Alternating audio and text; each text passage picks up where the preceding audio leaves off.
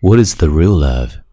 Spending more time with you or spending more money for you? 嗨，亲爱的朋友，你好，欢迎收听英语美文朗读，我是你的朋友孟非 Phoenix。今天和你分享的美文叫做《表达你的爱》。那么在节目开始之前，孟叔想要了解你对自己的爱人的要求是什么？是愿意花更多的时间陪你，还是愿意为你花更多的钱呢？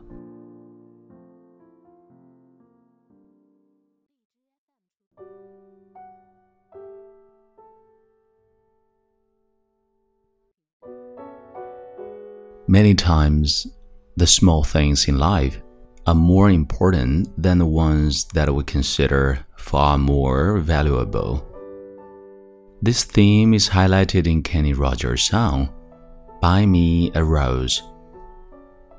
In his song, he insists on the fact that the expression of love plays a significant role in a relationship.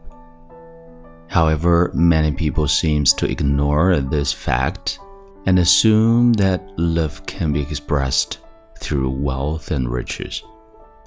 In his song, Kenny Roger narrates the story of a wife whose husband loves her very much.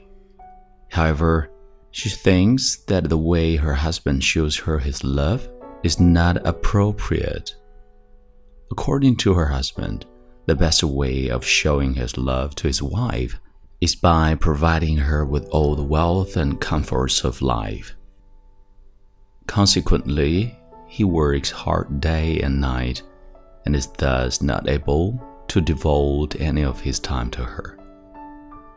His wife, however, argues that this is not what she wants. All she wants for him is to show her more affection by giving her more of his time, caring for her, and by expressing his feeling for her.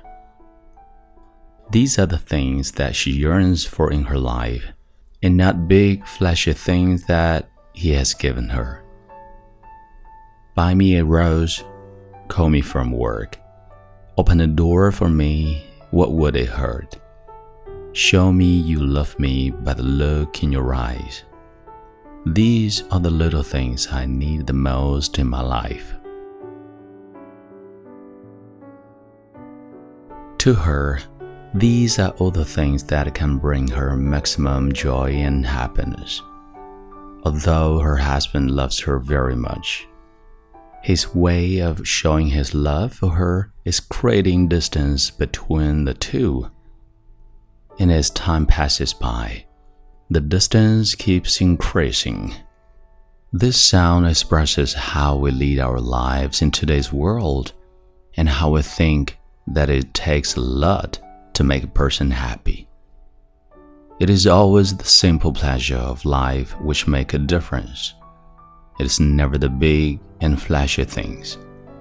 The main idea of Buy Me a Rose is that people who are closer to us deserve more sincere expression of our love, which may be found in smaller things in life. Spending time with them rather than spending money on them is a better way of expressing our love. We should learn to express our feelings than to show our love through material goods. So, express your love.